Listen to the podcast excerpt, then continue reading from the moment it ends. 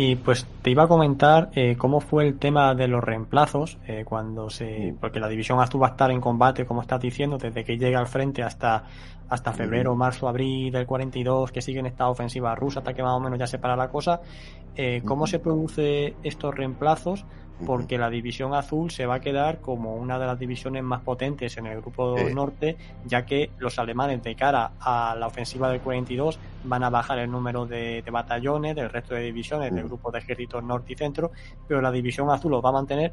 Pero la pregunta es esa, ¿no? Eh, ¿Cómo se va a gestionar? Si en España sigue habiendo mucha gente con ánimo de enrolarse en la división azul para cubrir bajas, ahora que ya han empezado a llegar noticias de de que no va a ser cosa de cantar y de que muchos están muriendo y demás. ¿Nos puedes explicar un poco cómo es este proceso?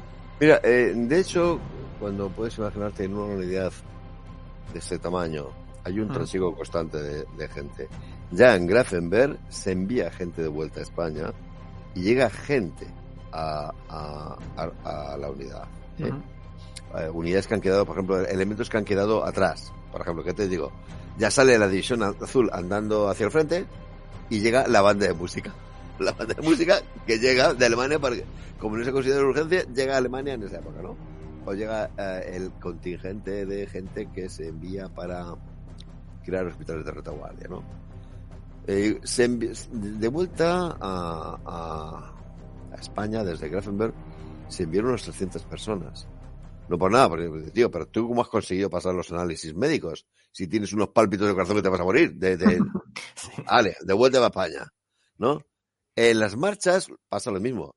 30 kilómetros al día, con 30 kilos en la espalda, uh, casi hay 400 personas que las devuelven a España. Dicen, mira, chaval, tú aquí no puedes estar, ¿no? Sí, sí. Eh, entonces, y se van enviando algunos pequeños contingentes.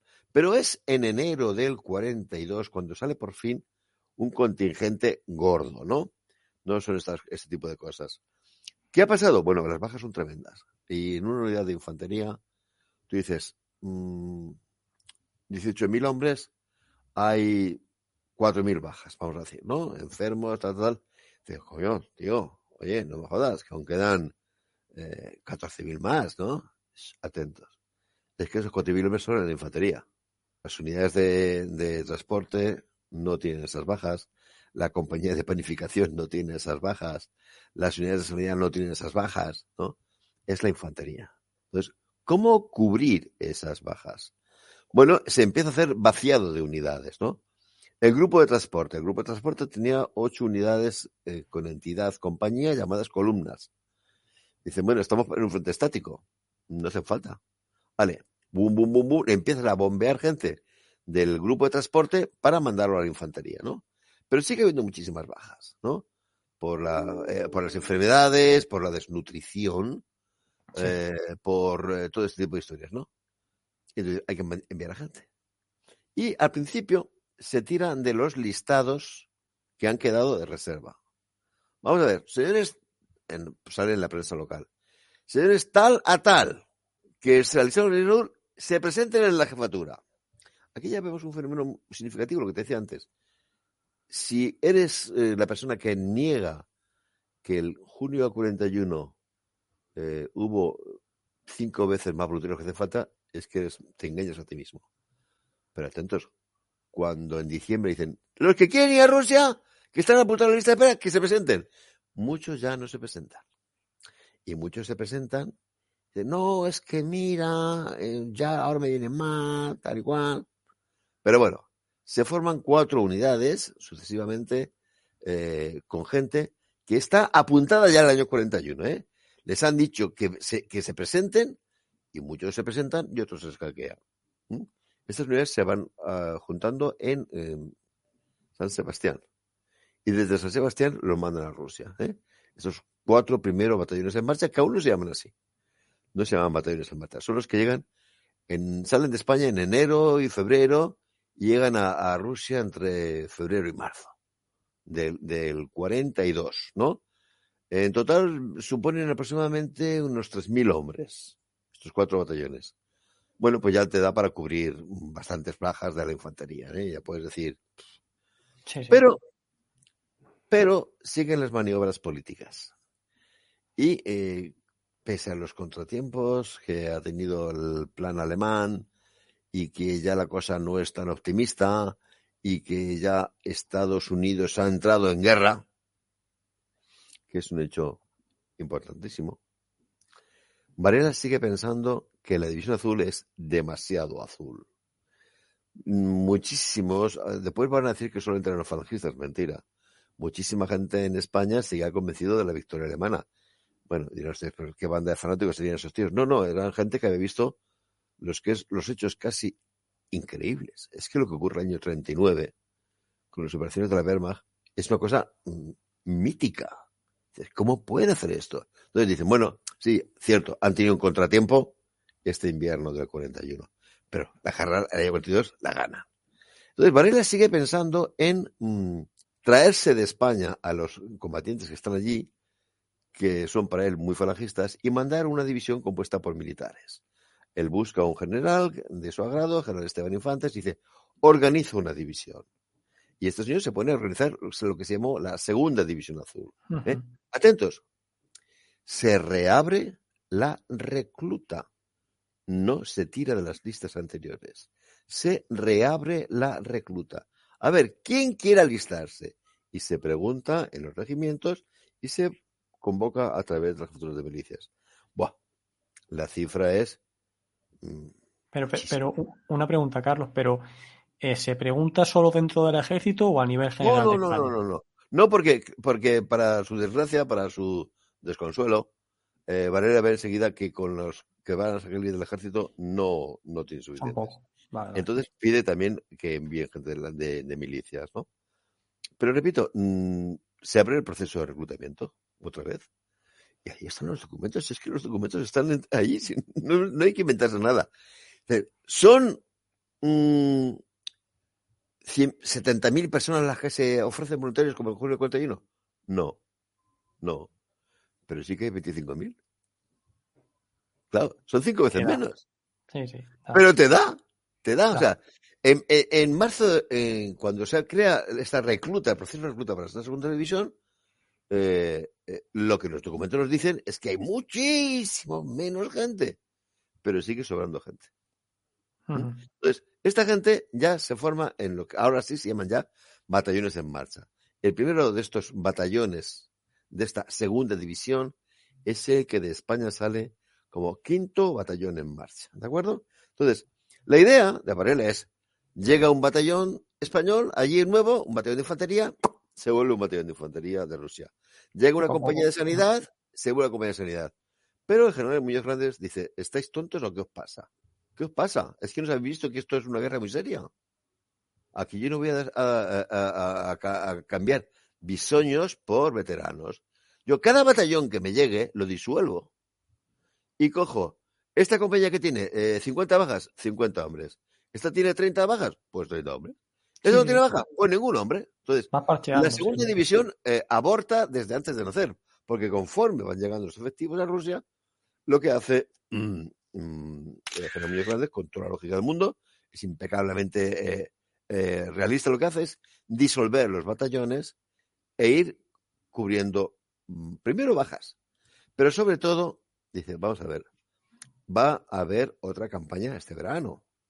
¿Y qué tenemos que hacer? Pues depurar. ¿Depurar a, quién me refiero? El entusiasmo ha sido tan grande el año 41 que se han colado muchas personas que no tienen la fortaleza física suficiente o gente que están con una edad mm, superior a la de vida. O atentos.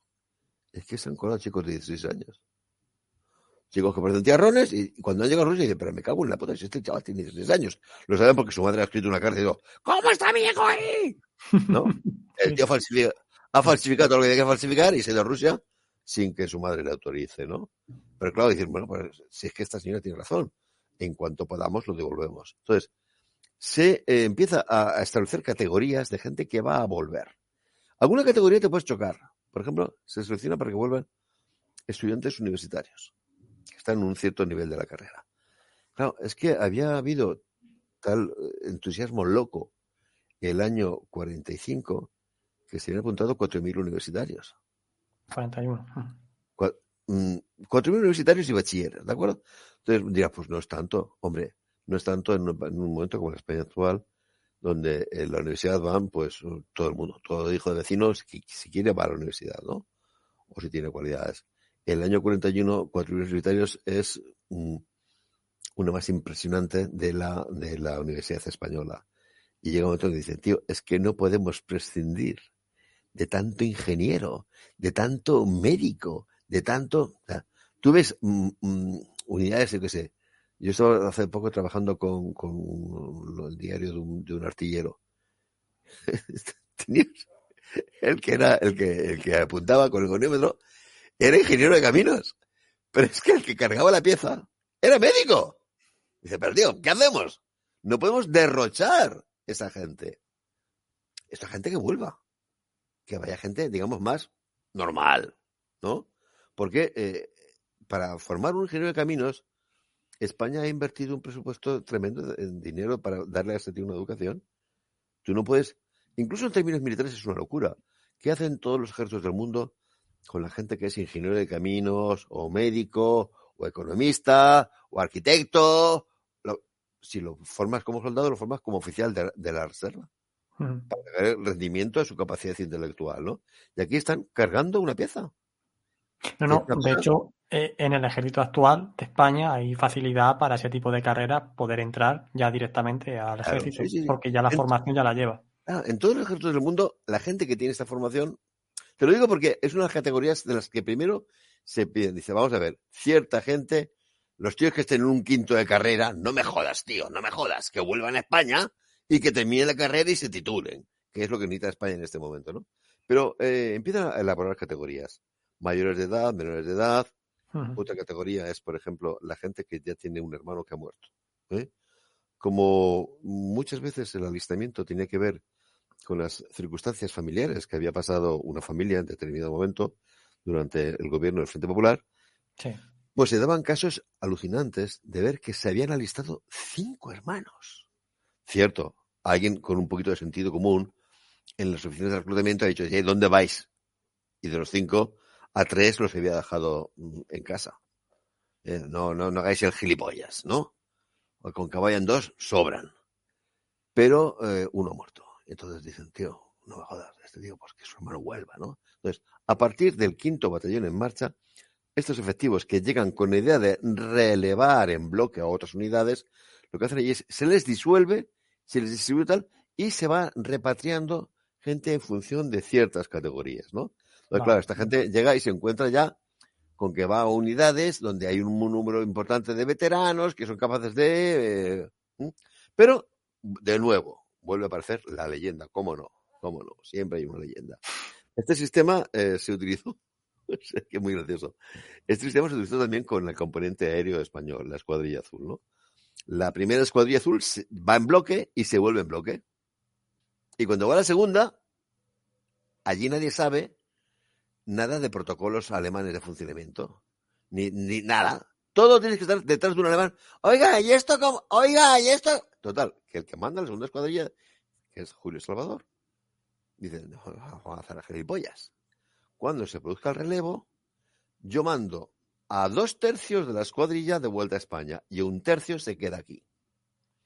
Y de la escuadrilla entrante vienen dos tercios y otro tercio queda eh, para incorporarse más tarde. ¿no?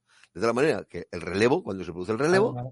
lo que llega a Rusia son dos tercios de la segunda, de la tercera escuadrilla azul. Bueno, pues hay autores que dicen, la prueba de que faltaban voluntarios es que en vez de mandar una escuadrilla completa, mandan dos tercios. Bueno, Virgen Santa, si eso está ¿Qué? escrito en 50.000 libros, es para que sea un relevo escalonado, de tal manera que cuando llegan los últimos, eh, oye, ¿esto cómo se hace? No tienes que ir detrás del, del alemán como un gilipollas. ¿Me lo explicas? No, un compañero tuyo te dice, mira, esto es así, así, así, así, porque ya tiene eh, la veteranía, ¿no? Aquí ocurre lo mismo, en la División Azul, este sistema fue, funcionó fabulosamente. Los tíos llegaban ya a unidades constituidas y les eh, te encontrabas con un montón de veteranos y decían, chaval, esto se hace así, esto se hace así, tienes que tener esta precaución para arriba, para abajo. Con lo cual se da este fenómeno que tú acabas de decir al instante, y es que la División Azul mm, va a tener dos características. La primera, en toda la operación de invierno del 42, todos los ataques rusos de eh, enero, febrero, marzo del 42, ninguno perfora ni un milímetro de las líneas españolas. Repito, ni un milímetro. Segundo, la División Azul incluso manda a elementos suyos en ayuda de unidades alemanas que están en apuros. El caso más famoso es del- de la compañía de esquiadores que cruza el lago Ilmen. Es una cosa que a los alemanes les deja boquiabiertos. Pero no es el único caso, ¿eh? Es casi más, más eh, tan, sangriento, porque la compañía de esquiadores tuvo muchísimas bajas por congelación. Pero, por ejemplo, cuando los alemanes están a punto de perder Terevets y le piden un batallón español que les ayude al contraataque, tiene más bajas por fuego enemigo el batallón que, que combate en Teremets que, los del lago Ilmen. ¿eh? De tal manera que este batallón, este batallón le van a dar la medalla militar eh, colectiva. Había intervenido en todas las operaciones de la, la cabeza de puente. Había- en, en Sid no había estado en Posad. Y todo el mundo piensa que cuando le dan la medalla militar colectiva es por esos combates al este del. No, no. Se lo dan por esta operación que hacen cuando contraatacan en Teremets para impedir que los rusos sigan penetrando por un sector alemán. ¿eh? Las bajas son tremendas, son tremendas, una cosa horrorosa, pero se frena el avance. Entonces, dicen los alemanes, coño, A, estos tíos no han perdido ni un milímetro. B, cada vez que les hemos dicho mm, venir aquí, han ido y se han jugado al tipo. Esto, como mm, siempre ocurre, muchos españoles dicen, qué cabrones, nos mandan otro más complicado. Nos están usando como carne de cañón, ¿no? Nos usan como carne de cañón, nos usan porque es que no hay otro, otro recurso para, para, para frenar estas operaciones eh, soviéticas, ¿no? Y además, a partir de marzo, llegan tantos hombres que permiten no solamente cubrir bajas, sino además re- eh, devolver efectivos por relevo, ¿no? Relevar efectivos, ¿no? Con lo cual, resulta que numéricamente la División Azul es la más fuerte de todo el grupo de ejércitos del norte. Sí, no, no, y esto también lo, lo pones en tu libro, pones una tabla en el que pones las 38, las 38 divisiones que llegó a tener el Grupo de Ejército del Norte eh, en todo su recorrido, desde junio del 41 hasta, hasta que es eh, derrotado, y cómo la División Azul al final está de las últimas en bajas, o sea que no fue utilizada Ah, sí. como carne de cañón, eh, No, porque no, hubo divisiones alemanas que sufrieron Sí, sí, tres y cuatro veces más de bajas, pero bueno, Sí, sí, sí. Es, un un, dato. ese es, un, un- esa es lo- otra de las innumerables leyendas. Ah, lo usaban como carne de cañón. Y bueno, si eso es así, se tiene que ver en los datos. ¿no? Muy bien, entonces ese es un documento alemán, como te has dicho, me, me llevó su tarea, su investigación, porque este documento alemán originalmente pone las unidades y los muertos. Pero claro, eh, no es lo mismo llevar eh, 10 meses en el frente que 25 meses. Entonces, Claro. lo que hice en, eh, fue una a una esas divisiones, ver desde cuándo estaban operando en el frente. Y dividías el número total de muertos por los meses que llevan en el frente del este, en el frente del grupo de ejércitos norte. Sí. Y eso me daba una cifra que me permitió hacer ese listado que tú acabas de citar, ¿no? Y ves que efe- efectivamente la división azul es de las que menos bajas tiene, en proporción. Claro, esto también da lugar, no te puedes ser más como es inevitable. Oh, claro, no, no, no se fiaban de ella. Y, no, no, que todo tiene... Y no le ponían en ningún sitio complicado. No, no. Vamos a ver. Lo que pasa es que mm, eh, hay que saber un poco cómo, cómo opera un ejército real, ¿no? Cuando un ejército está operando y tiene una división sufre un ataque, se le pide a las unidades vecinas o no tan vecinas que manden unidades de refuerzo. Mándame un batallón que lo voy a agregar, da, mándame una batería que lo voy a agregar. Vale, muy bien. Entonces, a la división azul se le hace esto en varias ocasiones, bastantes ocasiones. Pero en, gen- en general los alemanes procuran no hacerlo. ¿Por qué razón? Muy sencillo, porque esto es la guerra. Me explico. En la guerra, eh, cuando tú estás operando, te están disparando y tú avanzas o estás combatiendo, le haces fuego a todo lo que se menee.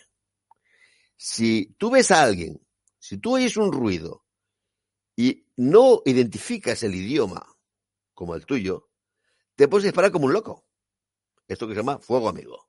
Entonces, efectivamente, en todas las operaciones en las cuales intervienen tropas eh, alemanas y no alemanas, lo tienen perfectamente calculado. hay un montón de bajas por fuego amigo, porque los alemanes les disparan a sus aliados o sus aliados les disparan a ellos, porque es así. Es que en la guerra, cuando están disparando por todas partes, tú ves un tío y dices, dice, hostia, esto, este tío no es de Cádiz. Y le, le, le un fuego. Entonces, tiene menos bajas por esa sencilla razón. Los alemanes, siempre que procuraban, siempre que podían, no le pedían a la división que enviara unidades de, eh, de choque para cubrir huecos en sectores eh, amenazados, porque conocían este problema de las eh, del baja por fuego amigo, ¿no? Lo hicieron de todas maneras, me refiero, la operación más sangrienta de la Isla Azul es cuando los envían a combatir al segundo batallón del 2 y 9, justamente el mismo batallón, pero un, año después, en enero del 43, a los altos de Sillavino. El batallón entra en línea con 550 hombres y vuelve a la semana con 20. Eh, mmm, ciertamente, igual no, no, vamos, no, todas fueron por fuego amigo, ni mucho menos. Eh, fue una, operación durísima. O sea, que sí que los enviaron eh, a veces a cubrir estos huecos, estos lugares de máximo peligro pero procuraban no hacerlo por este problema de, de idioma. O sea, pero es que eso lo, lo, hacían lo mismo con los rumanos. Manstein siempre procuraba, decía, ¿por qué no mezcla Manstein una división rumana una división alemana? Dice, no, no, es que nos matamos entre nosotros. Y ponía una división, los rumanos, un cuerpo por aquí y los alemanes otro cuerpo por allá, para que hubiera menos el mínimo incidente de ese tipo, ¿no?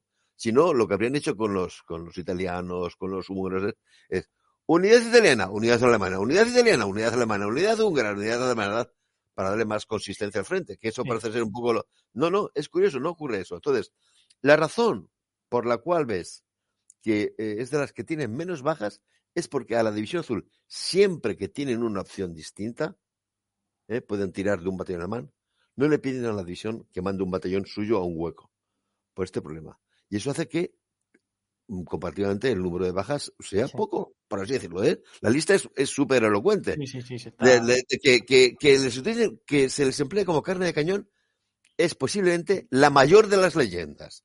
En absoluto, nunca. Pero merece la pena. Aunque, aunque los, los, los, españoles lo creían, ¿eh? Te no, lo puedo asegurar. Pero merece la pena. Los divisioneros se lo creían así. Que merece la pena informarse y sí, sí. En, en, tu libro se puede hacer y ya pues dejar estos mitos, estas medias verdades, este pensamiento que no es así y demás. Pero bueno,